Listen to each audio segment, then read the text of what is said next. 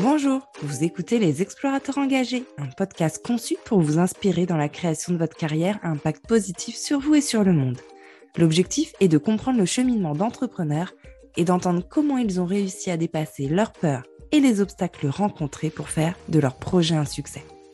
Michael Duvette est le fondateur de Nogashi, une entreprise qui valorise les drèches de brasserie. D'abord créé sous forme d'association, Michael l'a ensuite transformé en entreprise. Il nous explique pourquoi il a fait ses choix. Je suis Caroline Escalier, coach certifiée. J'accompagne les personnes qui veulent retrouver du sens et du plaisir dans leur carrière à identifier et à se lancer dans le projet qui les fera vibrer. Vous pouvez me suivre sur le compte Facebook ou Instagram, les explorateurs engagés. Je vous souhaite une très bonne écoute et vous dis à très vite. Salut Mickaël, bienvenue. Merci. Je suis ravie de t'accueillir aujourd'hui. Alors moi, ça me fait un peu bizarre d'être de, de l'autre côté euh, pour une fois. Et mais, oui, mais je suis ravie aussi. Parce qu'effectivement, tu as un podcast, tu vas nous en parler, parce qu'on a deux podcasts qui ont vraiment un positionnement très proche l'un de l'autre et que je vous conseille du coup d'aller écouter parce qu'il y a plein de superbes inspirations à, à prendre dans ton podcast. Est-ce Oui. que tu peux nous en parler? Et puis on parlera après de ton parcours, évidemment. On parle de mon podcast pour commencer. Ouais. Euh, alors en fait, j'ai créé un podcast il y a environ euh, cinq mois.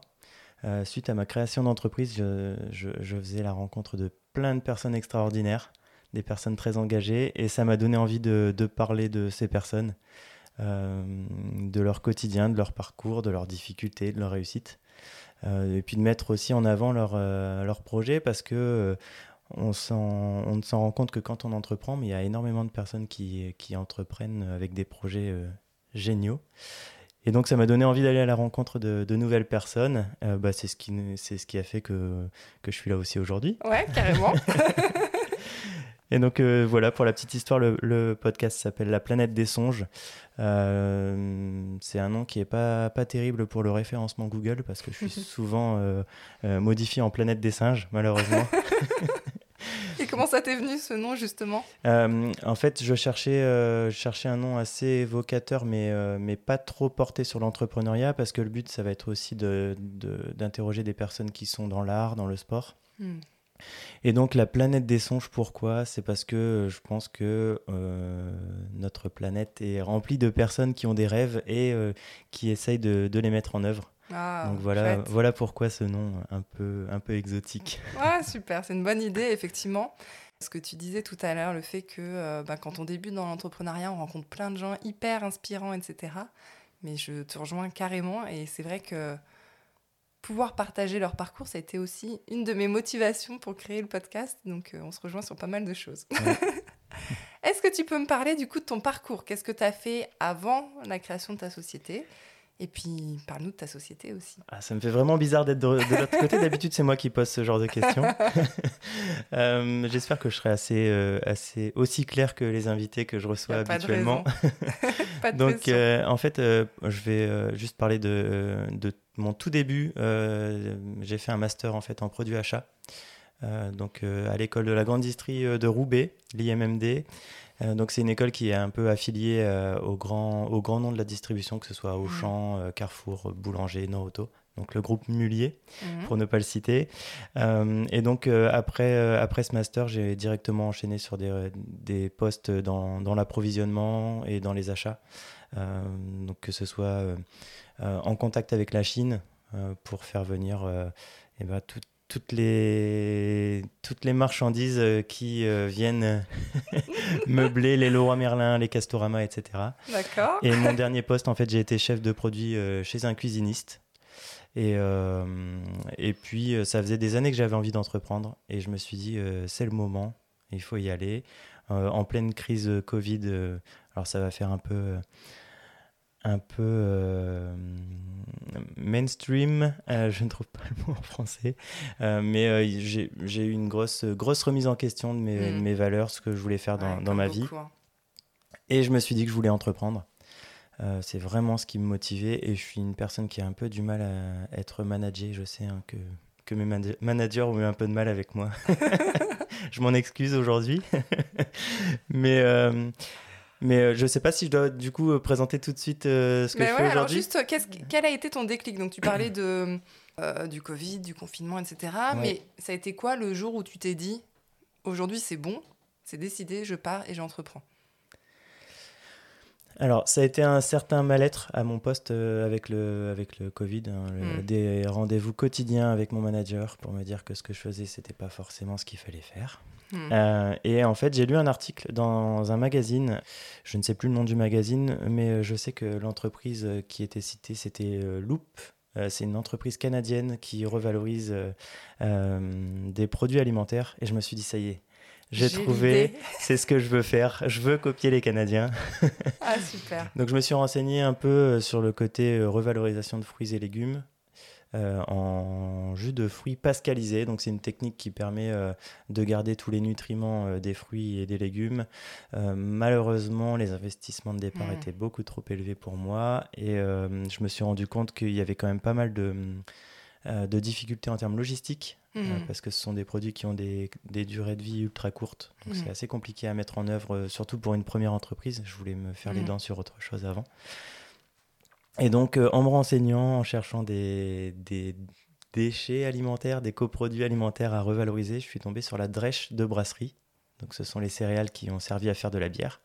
Super. Euh, et pour donc, le coup, pour le coup, dans le Nord, on est bien placé. Voilà, la capitale de la bière, deuxième région brassicole euh, de France après l'Alsace en volume. Hmm. Euh, donc autant dire que la matière première est abondante dans les Hauts-de-France. Génial. Et donc j'ai pris, j'ai pris contact avec des brasseurs, tout type de brasseurs, et j'ai été hyper bien accueilli. Franchement, c'est un milieu qui est hyper bienveillant. Euh, et, ça a matché avec, euh, alors ça a matché avec pas mal de brasseurs, mais encore un peu plus avec, euh, avec la brasserie Hub au Urban Brew, qui est basée à Roubaix, qui est une brasserie coopérative. Et après, après quelques échanges, je me suis permis le, culot de leur demander d'installer des machines chez eux. Ah, génial Et, et ils m'ont dit oui. Ah je, les, je, les, en remercie tous les jours parce que ça a donné un coup de boost énorme à mon projet. ça m'a permis de, de de connaître euh, pas mal de choses sur le monde brassicole. Même si je suis toujours un bébé hein, par rapport aux personnes qui m'entourent, mais bon, c'est pas grave. le but, c'est pas de devenir brasseur. Euh, ça m'a permis de prendre des contacts euh, à droite et à gauche. Enfin, c'est, Merci encore, Hub, pour à peu près la, millième fois.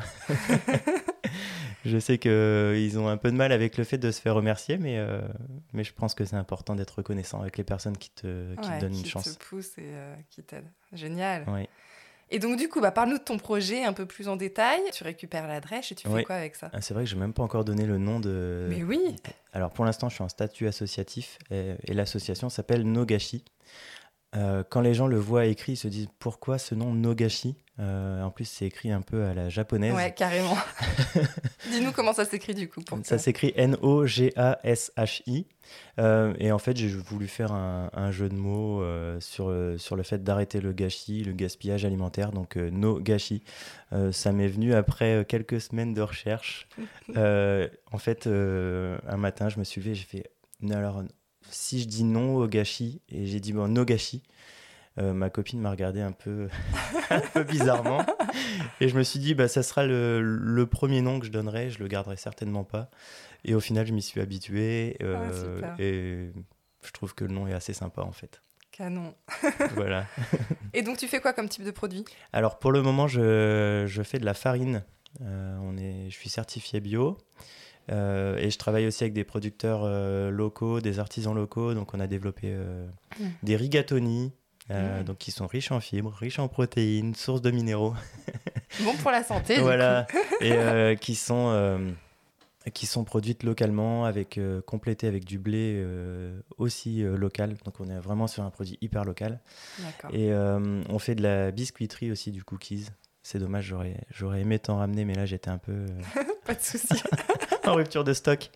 Euh, et puis le but, ça va être de développer une gamme vraiment complète. J'en dis pas plus pour le moment, mais il y a, des choses qui vont sortir sur 2022. Laisses le suspense. Super. Je fais un peu de teasing, c'est important. Et donc, du coup, euh, tu me disais que tu étais pour l'instant en association. Qu'est-ce qui fait que tu as décidé de commencer en association? Euh, et, mon petit doigt m'a dit que tu pensais passer en société. Qu'est-ce qui fait du coup qu'aujourd'hui tu dis pourquoi pas passer en société? Alors, le but euh, de l'association, c'est parce que j'étais pas certain que ça deviendrait mon activité principale. Donc, je ne voulais pas avoir de charge. Et puis, le but, c'était surtout de revaloriser au départ et pas forcément en faire un business. Euh, donc euh, l'association, c'était assez facile à créer. Hmm. Ça me permettait d'avoir une entité euh, juridique pour avoir une, aussi une assurance, parce hmm. que forcément j'ai des machines installées chez un brasseur. donc si elles prennent feu ou oui, j'avais besoin d'être safe là-dessus. Euh, l'envie de monter une société, euh, bah, c'est pour pouvoir monter euh, en volume, faire des investissements, avoir des salariés par la suite. Hmm. Pour l'instant, tu es tout seul du coup? Pour l'instant, je suis tout seul officiellement. officieusement, je suis extrêmement bien entouré, que ce soit par ma famille, par ma copine qui m'aide à élaborer les recettes, mais aussi par des écoles hmm. qui m'ont aidé à mettre en place, par exemple, la méthode HACCP, c'est-à-dire tout ce qui respecte les normes d'hygiène ah hmm. pour éviter les problèmes d'hygiène et de contamination. Euh, je suis aussi incubé euh, à l'incubateur évident de Lille et euh, je participe à l'accélérateur REV 3 qui, qui est en fait un accélérateur pour la révolution, la troisième révolution industrielle basée sur, hmm. sur la bio, etc. Super. Et du coup, tu penses être dans une démarche de levée de fonds, etc. Ou pour l'instant, c'est pas alors j'avais commencé à contacter des, des organismes financiers. Euh, et là, comme mon modèle est légèrement en train de pivoter, je me dis que ça serait bien de repousser ce, ce round d'investissement euh, et que je vais faire pour l'instant un peu, euh, un peu avec les moyens du bord. Mais j'ai eu la chance de remporter le premier prix de l'appel à projet de la mairie de Roubaix, Upcycle Your Waste. Euh, ah bah qui euh, oui. effectivement, là, tu étais en plein dedans. Oui, exactement. La drèche était, euh, était identifiée comme un déchet sur, la, sur la mairie de Roubaix, et environ 40 tonnes de drèche à l'année, ah déjà. et j'ai j'ai réussi à gagner le premier prix, ce qui m'a permis de, de, remporter un peu, un peu d'argent, ce qui me permet aussi de, eh ben, de financer le début de l'aventure. Et euh, hasard du calendrier, j'ai terminé une campagne de financement là, il y a quelques jours. Ah, on euh, arrive après, désolé. non, il n'y a pas de souci. Il n'y a pas de souci. J'ai réussi à récolter euh, un, petit 3000 euros. merci à toutes les personnes qui ont participé d'ailleurs, très généreusement. Donc, bon, pour l'instant, l'argent, c'est pas le problème du projet. Ouais. Il y a d'autres défis techniques à relever avant le, avant le financement. Ouais, ok. Et tu disais, pour l'instant, mon modèle économique, quelque part, évolue un petit peu. Oui. Euh, est-ce que tu peux nous en parler, justement, de ton modèle économique? Alors, il n'est pas, il est pas encore, euh, euh, je dirais, verrouillé à 100%, même si un modèle économique est toujours voué à, à évoluer, je pense. pour pouvoir s'adapter au monde qui, qui, va de plus en plus vite. au départ, je voulais baser en fait l'entreprise Nogashi à 100% sur la farine Mm. et, sur de la production totalement intégrée. Et je me suis rendu compte en fait en allant euh, à la rencontre de partenaires et de clients potentiels que euh, eh ben, il y avait une appétence aussi pour les produits finis. Mm. Et, euh, et, voilà, je peux pas en dire trop pour le moment parce que il y a des choses qui sont en train de se faire et et c'est encore un peu trop touchy pour en parler, mais euh, il y, a pas mal de produits qui devraient sortir sur 2022 et euh, ouais, c'est cool. Et je suis hyper enthousiaste à l'idée de sortir ces produits. Et tes clients, du coup, c'est plutôt euh, pour la farine des restaurateurs ou des particuliers ou des entreprises qui, elles, refont des produits finis? Enfin, C'est qui alors, ta question est hyper, euh, hyper intéressante parce que justement, ça a été euh, une des raisons de mon pivot. Euh, au départ, je me disais que j'allais adresser la farine aux consommateurs finaux et aux, et aux artisans, donc du B2B mm. et du B2C. Et je me rends compte en fait que les, mm, la plupart des professionnels sont assez difficiles à convaincre quand on est une petite structure pour, ah pour changer leurs habitudes de prod, etc. Mm. Ou alors peut-être que c'est moi qui m'y prends mal, hein, je ne sais pas. Mais, euh, mais le but, c'était à la base euh, de permettre à des artisans d'avoir des produits euh, un peu différenciants avec notre farine. on n'a pas trouvé vraiment de, de Mm. traction. Et puis on a envie de se, de se creuser un peu la tête pour développer des produits hyper En accessibles. Ouais, Génial. voilà. Super. Et alors, avec quelques mois du coup de, de recul, qu'est-ce que tu ferais à l'identique? Qu'est-ce que tu changerais dans ton démarrage d'activité? C'est une question que je me suis euh, jamais posée, c'est marrant. Euh, donc, En coup, mode je- retour d'expérience. Ouais, ouais, et c'est marrant parce que euh, on- quand on a la tête dans le guidon, comme on dit toujours, l'expression un peu gal- galvaudée, mais on se rend pas forcément compte de tout ce qu'on a Mm. fait. Et j'avais un rendez-vous il y a, il y a quelques temps là, avec un conseiller qui me demandait ce que j'avais fait depuis, depuis trois mois. Et quand j'ai fait la liste, je me suis dit, ah ouais, j'ai quand même pas mal bossé. Euh, du coup, pour répondre à ta question, ce que je ferais à l'identique, ce serait d'oser pousser les portes comme je l'ai fait, euh, par exemple de demander à Hub si euh, je pouvais m'installer chez eux, parce que ça a été un, un coup de pouce énorme. Je sais pas si Nogashi existerait encore en fait si je m'étais pas Mm. installé chez eux, parce que vraiment ils m'ont aidé techniquement et puis même men- mentalement. hein, c'est vraiment génial d'être aux côtés d'entrepreneurs parce que Hub euh, est une jeune brasserie hein, de mémoire. euh, ils, ils ont moins de 3 ans d'existence, donc ils connaissent aussi euh, certaines galères euh, Hmm. que. Comme tout entrepreneur. Et puis ils se souviennent aussi des galères qu'ils ont connues au tout début, et- vu que c'est encore assez récent. Donc ça me permet d'échanger. Le fait de m'entourer, d'être dans des incubateurs, ça me permet aussi de relativiser sur, euh, Mm. sur les difficultés parce que bah, entreprendre, c'est quand même des galères tous les jours. Il faut le dire.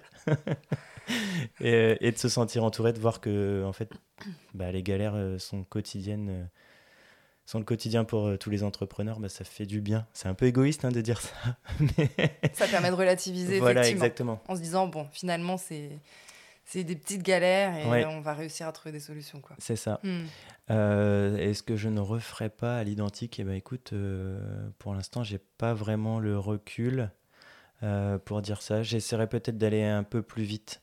Euh, j'ai perdu du temps au départ euh, sur certaines, euh, certaines questions, sur certains plafonds de verre que je me mettais moi-même, Hmm. tout seul. Donc c'est peut-être ça, peut-être arrêter de, de bloquer. et en fait, en échangeant avec certains professionnels, tu te rends compte que l'idée que, que tu rencontres, enfin le, le blocage que tu te mets toi-même, bah en fait, il suffit juste de tout défoncer et, et ça passe. Ouais. L'audace, l'audace, l'audace. Je passe mon temps à répéter ça aux personnes que j'accompagne. Soyez audacieux. Euh, Enfin, même moi, je me le dis tous les jours et je, je me suis fait un petit, euh, un petit poster avec des, avec des citations, avec des choses à faire comme euh, justement l'audace. Euh, c'est facile à écrire, mais euh, parfois c'est c'est Mm. compliqué. Le- Ma dernière, euh, ma dernière expérience, là, par exemple, c'était de, de trouver un local pour la prod. Euh, et euh, je sais qu'il y a certains contacts qui auraient peut-être pu débloquer la situation et j'ai pas osé euh, les contacter Mhm. par peur du refus. Alors qu'au final, je risque rien, quoi, à part Oui, un nom. C'est ça. ouais. Au pire, c'est non. Et puis, et puis voilà. et puis c'est pas grave. Oui, on ouais, ouais. t'en prendra d'autres. On en prend Exactement. tous. Exactement. Top. Qu'est-ce qui te met euh, vraiment en joie dans ton projet et qui fait que tu te dis euh, je suis à la bonne place, euh, je, je regrette pas d'avoir sauté le pas malgré les galères dont tu parlais? Euh, bah, c'est euh, le fait d'échanger tous les jours avec des personnes, euh, personnes qui prennent le temps d'écouter mon projet, et que quand je leur présente l'idée, le concept, et puis même les produits, hein, parce qu'on a quand même aussi des produits. Je parle de concept, mais on a quand même certains produits qui sont déjà commercialisés, donc c'est plus vraiment un projet. Et qui disent que le concept, enfin ouais, voilà, je repars sur le concept, qui disent que l'idée est géniale et que, et que les produits sont sympas, etc. Euh, de, de réussir à convaincre aussi des, des organismes du type euh, la CCI ou des choses comme ça de, de, de nous accompagner. Euh, Mm. c'est- Je trouve que c'est quand même hyper valorisant. Et puis, ce, ce que, ce qui me motive le plus le matin, c'est de me dire que je fais quelque chose qui me plaît. Et que je- Alors, ça peut donner le vertige aussi, mais de, de me dire que je suis décisionnaire sur, euh, Hmm. sur l'ensemble des choses qui se passent euh, chez Nogashi. Euh, parfois, c'est un peu dur à, à gérer, mais, mais je trouve ça génial quand même. Génial. Et au niveau perso, à la base, tu étais plutôt euh, sensible à l'environnement, aux déchets, etc. ou, ou pas spécialement? Très bonne question. j'ai toujours été un peu sensible à ça quand même. alors je dirais que je suis la génération juste avant avant celle qui prend, a pris vraiment conscience des enjeux climatiques. Hein. je ne l'ai pas dit, mais j'ai 34 ans. Euh, donc on n'a pas été éduqué avec euh, non plus euh, le, changement climatique, etc.